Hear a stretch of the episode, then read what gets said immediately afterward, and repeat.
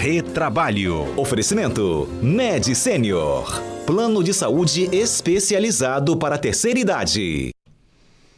No retrabalho desta quinta-feira, a gente vai falar de uma estratégia que é muito adotada pelos trabalhadores mais jovens, né? A gente está vendo essa tendência um pouco mais recente, que é a troca de emprego com muita frequência. Eles estão sempre uh, em busca de novas oportunidades praticamente não fica um tempo de, de, de, estabelecerem raízes né, dentro daquele ambiente de negócios. E olha que isso também, se, se em algum momento ele era mal visto pelas empresas, já tem uma mudança de visão. Vamos debater um pouquinho mais esse tema hoje com os nossos comentaristas, Alberto Nemer e Cássio Moro. Nemer conosco na linha, bom dia. Bom dia, Fernanda, bom dia, Cássio Moro, e bom dia aos queridos ouvintes da CBN Vitória e do Retrabalho. E bom dia, Cássio, também aqui no estúdio conosco. Bom dia, Fernanda. Bom dia, Alberto. Aproveitando para desejar o feliz aniversário que foi ontem do Alberto. Acabou atingindo a idade do Opala 4.1, mas com corpinho de 2.0. Parabéns, Alberto, e bom dia, ouvintes. Com um amigo desse, você não precisa de inimigo, hein, né, minha? verdade, verdade. Obrigado. Parabéns, Nemer. E aí, gente? Eu sou de uma geração que busca raízes, assim, meio assim. Eu sempre tive muito problema com mudanças. Sempre gostei de tentar crescer ali. Só que essa nova geração, e eu vejo muito nas equipes, né, que chegam e passam aqui pela CBN, eh, não é que eles não querem estabelecer vínculos, é porque eles estão sempre buscando novas informações, novos conhecimentos, novas oportunidades. Me parece que é uma, que é uma, que é uma geração que está acelerada. Vocês acompanham isso assim, no ambiente de vocês? Sem dúvida, Fernanda. É, é uma, uma, uma questão que já tinha sido identificada. Né? Uma vez, até em uma palestra, eu ouvi dizer que a, as pessoas durante a vida vão ter no mínimo 10 tipos de profissões. Né? Ou seja, normalmente, antigamente, nós tínhamos aqueles relatos que a pessoa nascia crescia e aposentava né, na, numa empresa só. Uhum. E, isso, e isso mudou bastante. Né? Isso mudou bastante. Hoje as pessoas já não criam tão, é, tantas raízes e também não têm tantas inspirações de, de, de crescer em uma só empresa.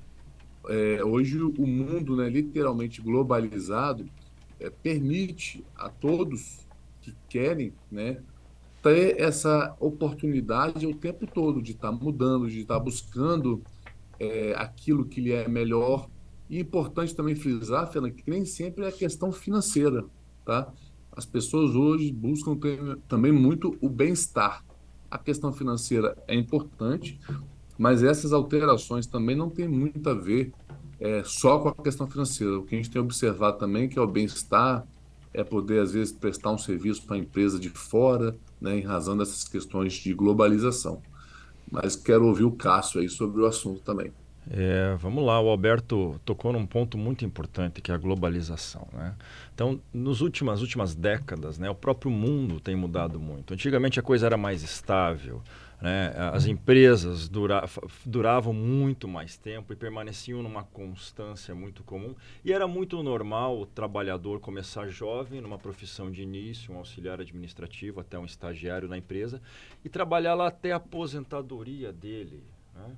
Isso era muito comum com a, a essa mudança, a globalização, é, é, é, essa, essa coisa de tudo se transformar muito rapidamente. Também isso afetou muito os próprios empregos. Né? Então, os, os empregos hoje não são mais aqueles empregos estáveis. Vocês vejam que até os, até, até os anos 70, o trabalhador que ficava, ou melhor, até 88 com a Constituição, o trabalhador podia, depois de 10 anos na empresa, ele adquiria estabilidade.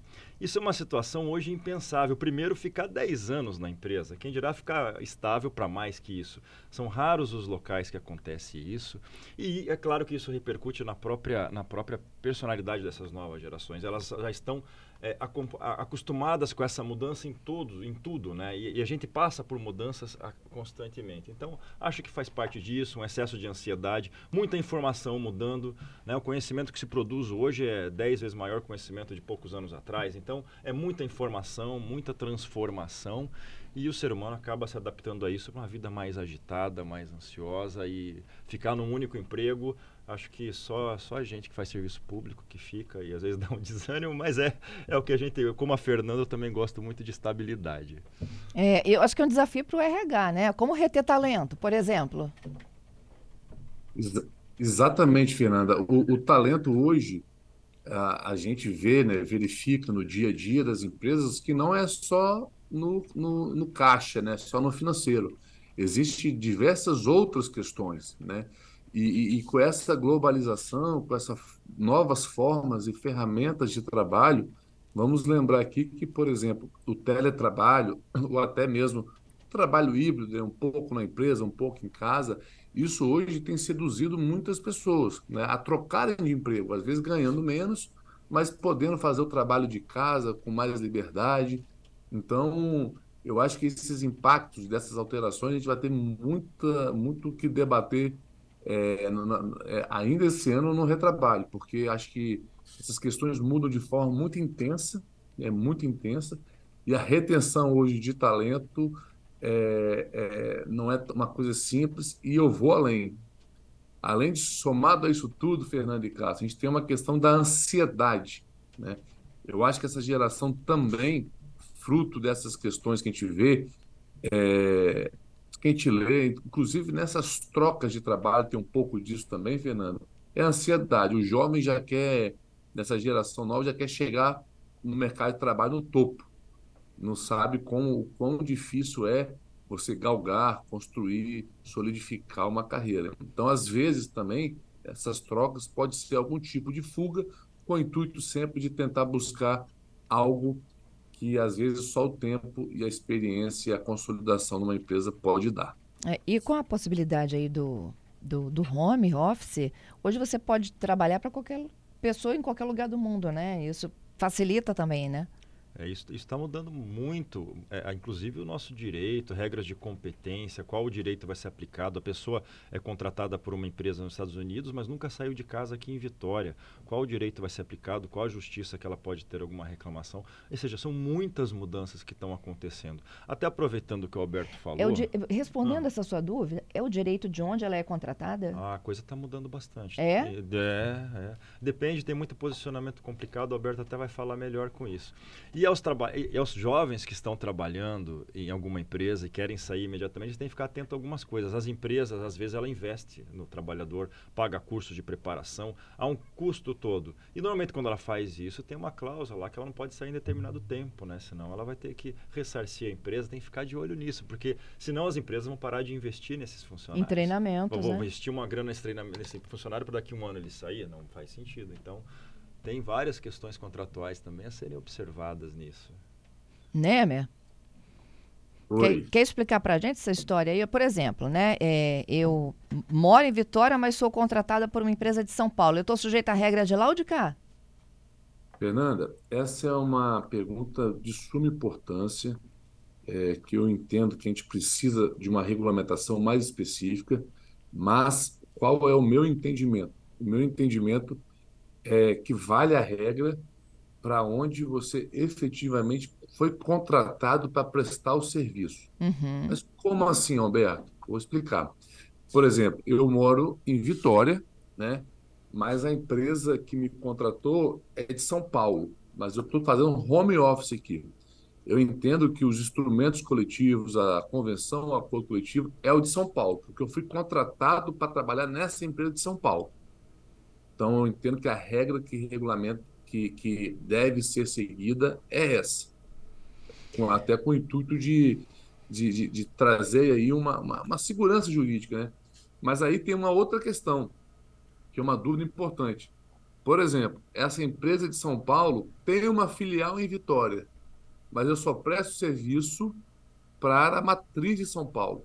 Né? Então tem gente que acha que deve se aplicar de Vitória. Eu entendo que não.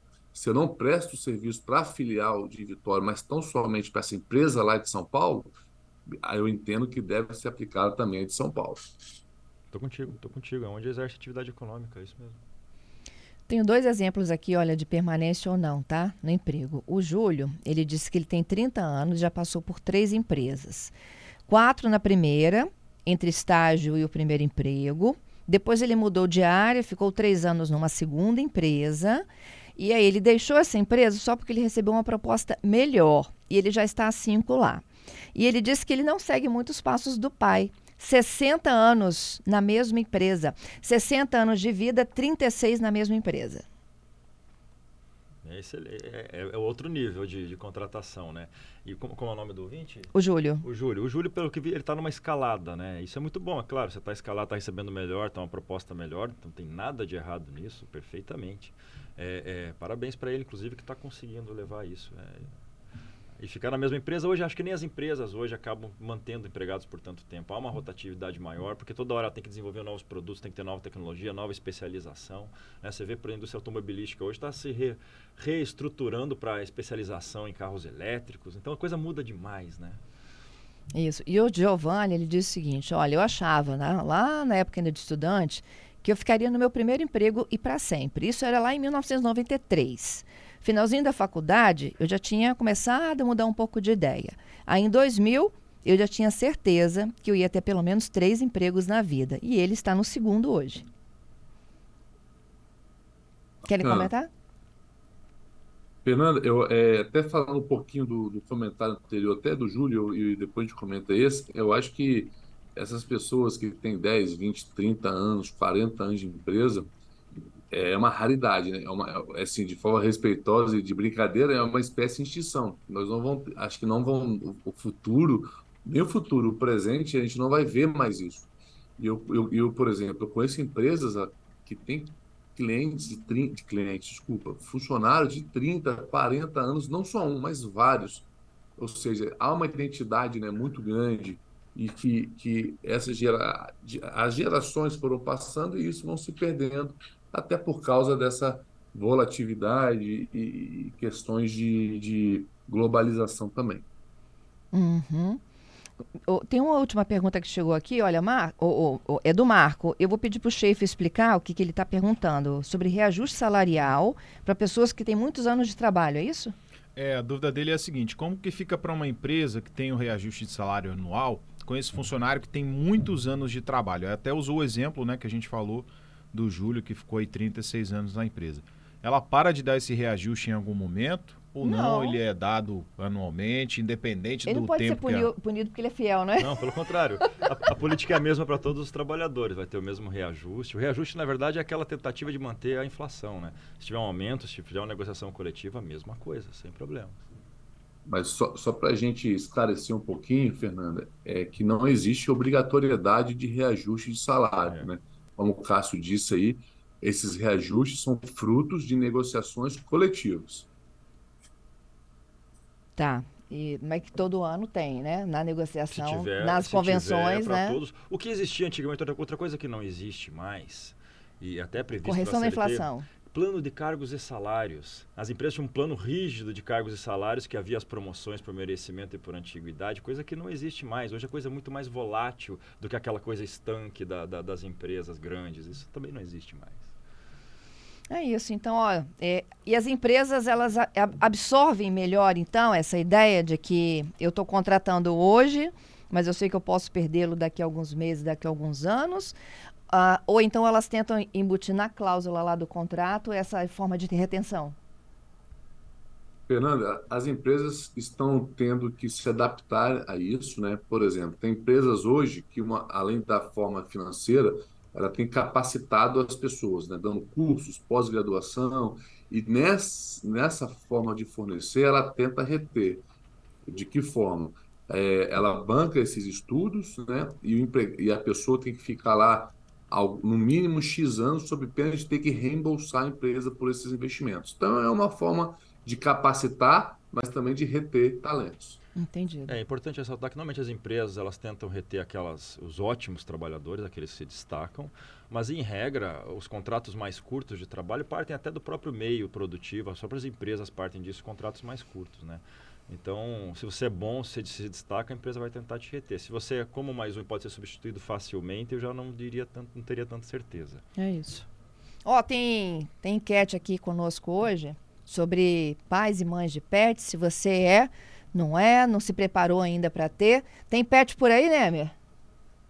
Não, não tenho. Na verdade, meus filhos têm pedido diariamente um cachorrinho mas ainda eu não, não tive essa, essa coragem ainda de ter, não. Em breve, quem sabe. E o Cássio tem uma estrela em casa. Ah, o Cássio tem o Kim, um abraço pro meu, pro meu cachorrinho. E, e Fernanda, eu estava vendo aqui, eu, eu, tive seis empregos até os 29 anos antes de passar no concurso. Agora tô no sétimo que eu tenho que ficar até a vida toda, né? Então, são Pô, você teve emprego toda. pra caramba, hein? Fui crescendo também, de, de office boy, professor de informática, já fiz um monte de coisa. Até ser estagiário de direito e tudo mais. Pois é, chegou o repórter CBN. Obrigada por vocês estarem conosco aqui nesta quinta, hein? Obrigado, um Muito obrigado.